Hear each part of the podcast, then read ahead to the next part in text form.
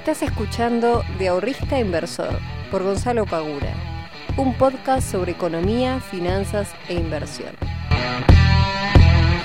Muy buenas tardes, muy buenos días, muy buenas noches a todos mis queridos amigos y amigas de Invertir en Conocimiento. ¿Cómo están? Espero que muy, pero muy, muy bien. Bienvenidos a un nuevo episodio de este podcast llamado De Ahorrista a Inversor.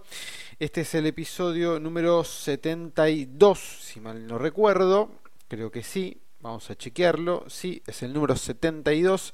Y me pone muy contento anunciar de que hemos llegado a los 2.000 seguidores en Spotify. Y esto obviamente es gracias a todos ustedes que estoy seguro que lo comparten cada capítulo, lo ponen en su Instagram. Y si no lo están haciendo, empiecen a hacerlo para eh, que siga conociendo gente, este, este podcast siga creciendo, siga llegándole a cada vez más y más chicos y chicas que quieran aprender a invertir, que quieran aprender a mejorar sus finanzas personales y que bueno, estén un poquito más al tanto también de economía, porque hay muchas personas que que quizás ponerse a leer un diario económico no les gusta, pero si encuentran a alguien, loco como yo, que se pone a hablar de estos temas en, un podcast y se mantienen actualizados de esa manera, también está muy bueno, sirve mucho, así que bienvenido sea. Em, bueno, hoy vamos a estar hablando un poquito de tema deuda, un poquito de dólar y un poquito eh, también de mercados, obviamente, y em, la medición del riesgo. El tema de hoy es justamente el riesgo de no medir el riesgo, que es algo que pasa muchas veces y mm, que estoy viendo en algunos grupos de WhatsApp de gente que no sé si se dedica a la bolsa, pero por lo menos invierte activamente y les está yendo bastante mal justamente por este tema, ¿no? Por no medir los riesgos asociados que tienen cada una de sus inversiones. Comencemos entonces con el tema dólar. El tema dólar es algo que em, nos preocupa mucho a todos y que estamos muy pendientes. Los argentinos somos amantes de los dólares. Es algo que tenemos demasiado, demasiado arraigado, que va a costar quizás muchos años eh, sacarlo de la cabeza de las personas. Esperemos que en algún momento, en algún momento pase, pero va a costar. Eh, y habíamos tenido unas semanas con subas bastante fuertes en el blue teniendo precios de 140 pesos el dólar, el MEP y el contado con liquidación por arriba de los 120, el MEP en 126, el CCL en 128, 129 y de repente, como por arte de magia, se empiezan a desplomar y hoy tenemos el blue a 127 creo, 126 el MEP en 114 y el contado con liquidación también en 116, 17, una cosa por el estilo. Eh, bueno, ¿por qué? ¿A qué se debe esto? ¿A qué se debe la fuerte suba que habíamos tenido en estos últimos días y que después termina cayendo? Bueno, es pura especulación, como todo lo que sucede en los mercados, y algunos dirán, che, pero siempre pasa lo mismo, están todo el tiempo especulando a ver si sube, si baja, y los únicos perjudicados somos nosotros. Bueno, eh, todo, todo, todo, todo, absolutamente todo, estamos especulando constantemente en cada una de las cosas que nosotros hacemos. No solamente en cuestiones económicas, sino también en cuestiones diarias. Cuando vos elegís si tomarte un subte o un colectivo, estás especulando a ver cuál te va a llevar más rápido y de qué y más cómodo em, al lugar a donde vos querés ir. O entre un taxi y un Uber, o entre un Uber y un Cabify, y todo el tiempo estás especulando. ¿Y por qué entonces la gente no va a poder especular con el tipo de cambio? Va a pasar y va a seguir pasando. La realidad es que las especulaciones siempre existieron y siempre van a existir y no hay que enojarnos con aquellos que especulen, sino intentar también especular y aprovecharnos de esas especulaciones. Como por ejemplo aquellas personas que se enojan con los inversores o inversoras que Em, compran acciones o bonos y los hacen subir, bajar y compran y venden constantemente. Eh, y te dicen que solamente las empresas terminan ganando o no sé, la gente que se enoja con los bancos y que te dice que los bancos son los únicos que ganan siempre. Bueno, invertí en bancos. Si vos crees que los bancos se están llenando de plata y los balances van a ser espectaculares, invertí en esos bancos, compra acciones de esos bancos y gana plata vos también. ¿Por qué no podés aprovecharlo? Acá pasa exactamente lo mismo. Eh, la especulación en el tipo de cambio siempre va a existir y pasa por algunas cuestiones básicas que tenemos que identificar. Primero, la gran cantidad de pesos que tenemos circulando, la emisión monetaria fenomenal que el Banco Central está haciendo para paliar la necesidad de gasto que tiene el Estado para poder hacer frente a una cuarentena, genera un exceso de pesos en el mercado y esos pesos a dónde van al dólar. Esto clarísimo, ya lo habíamos dicho la semana pasada. Eh, mismo pasa con las tasas fijas que están por el piso. Nadie coloca nada a, tasa fija, se van al dólar. Ahora, ¿por qué cae el dólar? Y bueno, a raíz de que la negociación con la deuda, con los acreedores de deuda argentina, aparentemente podría estar encaminándose y podríamos llegar a tener un resultado positivo y no llegar a un default, eso hace que merme no solamente el tipo de cambio, sino también el riesgo país. Acordémonos que el riesgo país estaba arriba de 4.000 puntos, hoy lo tenemos en 2.780. ¿Es un montón? Es un montonazo. 2.780 puntos es un montonazo, es una barbaridad. Bueno, bajamos de 4.000, ahora estamos en 2.700. Esperemos bajar a 2.000 y después bajar a 1.000 y después bajar a 500 a 200. Difícil, muy difícil. Pero bueno, esperemos que en algún momento pase y necesariamente va a tener que pasar en algún momento, porque si no, no sé a dónde vamos a terminar parados. Sería insostenible. Necesitamos que eso pase. Pero el tipo de cambio hoy cayó. Si la negociación con los acreedores de deuda llega a buen cauce, podemos llegar a tener un tipo de cambio o en estos niveles más estables o quizás un poco más abajo. Pero esto ya es una especulación gigante. Decir que quizás el dólar pueda seguir cayendo ya es este, bastante arriesgado. Me parece que quizás ya haya una consolidación más en estos precios. Eh, es más probable eso que de que siga cayendo. Pero bueno, vamos a ver qué es lo que sucede, vamos a seguirlo. Mientras tanto, vamos a seguir eh, intentando ganar dinero con el mercado. Ahora, ¿qué está pasando en el mercado? Bueno, las acciones y los bonos estuvieron bastante positivos en los últimos tiempos, eh, festejando, entre comillas, o adelantándose un prefestejo, podríamos decirle, a eh, lo que veníamos diciendo recién, ¿no? De la, la posible este, el posible acuerdo con los acreedores de deuda. Ahora, el 22 iba a ser la fecha máxima, es decir, este viernes, y esto se postergaría hasta el 30 de junio. Y visto de una manera más eh, judicial, sería bueno para el país porque como ambas partes están actuando de buena fe, es decir, que tanto el país, Argentina, como los acreedores están en una negociación de buena fe, donde están intentando llegar a un acuerdo ambas partes, los tribunales norteamericanos no eh, intercederían, o sea, no irían a litigio, eh, y eso obviamente es bastante positivo. Porque se entiende que si ambas partes están actuando de buena fe, no tiene sentido ir directamente a un litigio eh, y es preferible dejar que sigan las negociaciones y acuerden o no. Si en definitiva no se acuerda nada, bueno, listo, ahí ya iremos, este, se trasladará todo este problema a la justicia. Pero mientras tanto, siguen las negociaciones abiertas y aparentemente vamos a tenerlas hasta el 30 del mes que viene.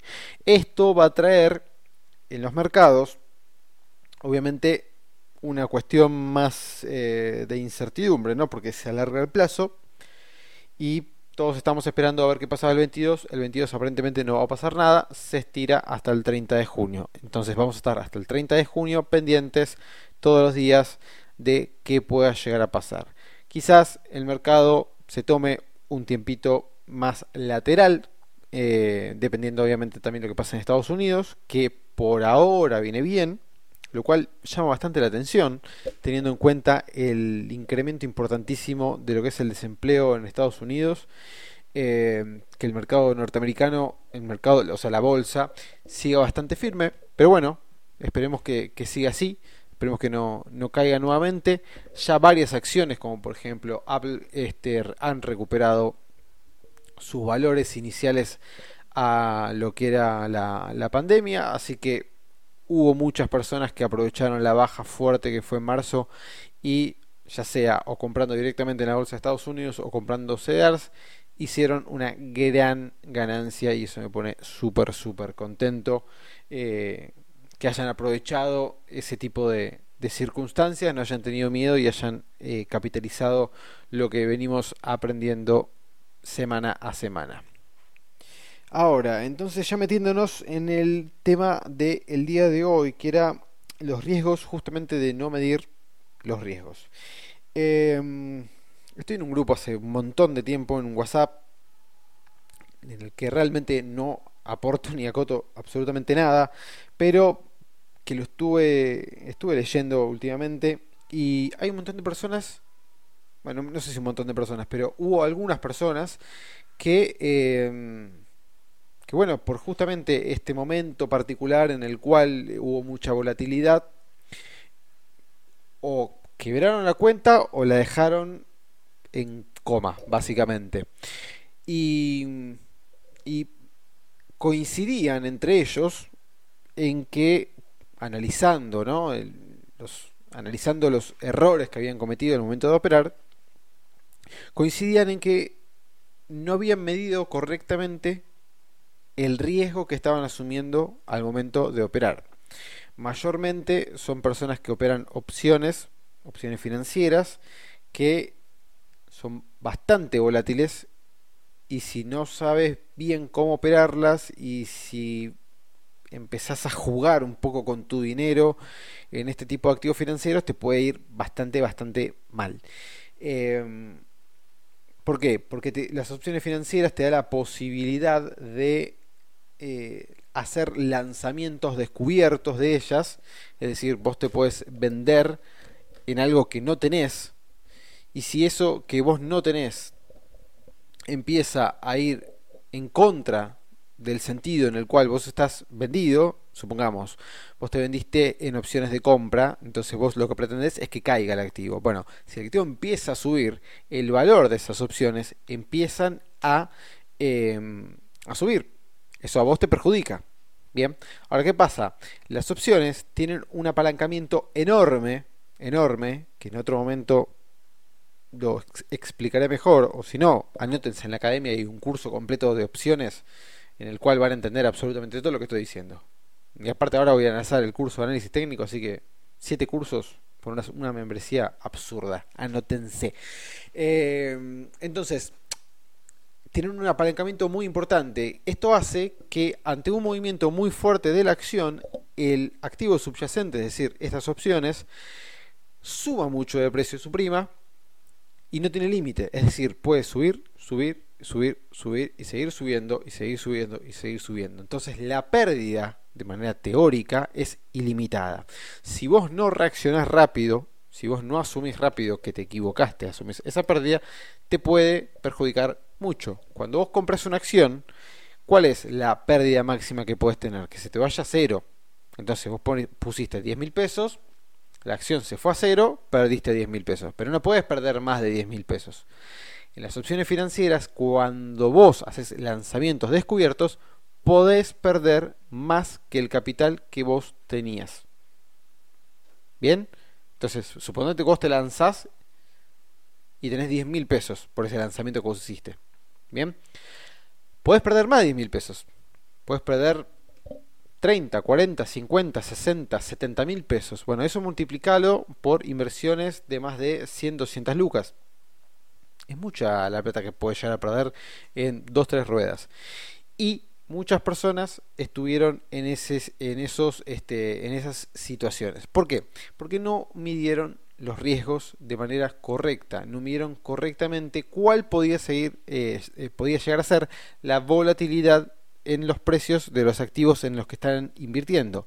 Y eso es un error súper, súper, súper común que le pasa a todo el mundo. Me ha pasado a mí, le pasa a todo, todo, todo el mundo. Y que es difícil corregirlo, sinceramente. Es bastante complicado, porque si nos ponemos a investigar un poco la, eh, el riesgo dentro de lo que son las inversiones, se mide por la volatilidad. La volatilidad básicamente es la dispersión de los precios, ¿sí? cuánto puede llegar a subir o no un precio en una determinada cantidad de ruedas bursátiles. Generalmente se toman 50 y pico de ruedas bursátiles para tomar una volatilidad histórica. Bien, esta volatilidad histórica lo vemos, lo vamos a ver por el desvío estándar. No me voy a meter en esto porque esto es estadística y no tiene sentido. Pero es importante cuando vayan a operar un activo que vean cuál es la volatilidad histórica que tiene, porque esto se va moviendo continuamente. En periodos de mucha volatilidad vamos a tener una volatilidad mucho más grande y en periodos de menor volatilidad, o sea, más estables, vamos a ver una caída de la volatilidad muy importante. Esto va a afectar no solamente a los rendimientos esperados que podemos llegar a obtener en el futuro, sino que va a afectar al riesgo asociado para poder obtener esos rendimientos.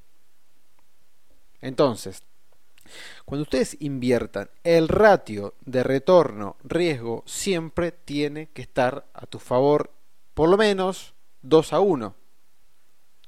Hay otras personas que no invierten si el ratio de retorno-riesgo está por lo menos 3 a 1. Bueno, cada uno después tendrá que establecer cuál quiere que sea el retorno esperado por sobre el riesgo asociado a esa inversión. Es muy difícil que yo les pueda explicar solamente mediante un podcast cómo podemos llegar a determinar cuánto puede ser, eh, eh, ser el rendimiento de una inversión y cómo medir ese riesgo. Es bastante complicado, pero por ejemplo las acciones ustedes lo pueden ver mediante un indicador que se llama beta, que en la gran mayoría de las plataformas de los brokers, si ustedes entran a la acción, les dice cuál es el beta de esa acción.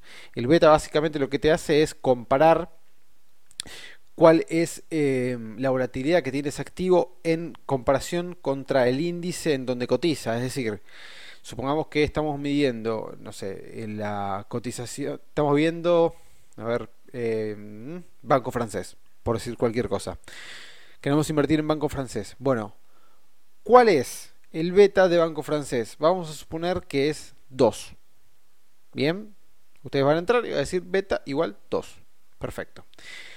Entendemos que si el beta es igual a 1, banco francés se va a mover en igualdad a lo que se mueva el conjunto del mercado.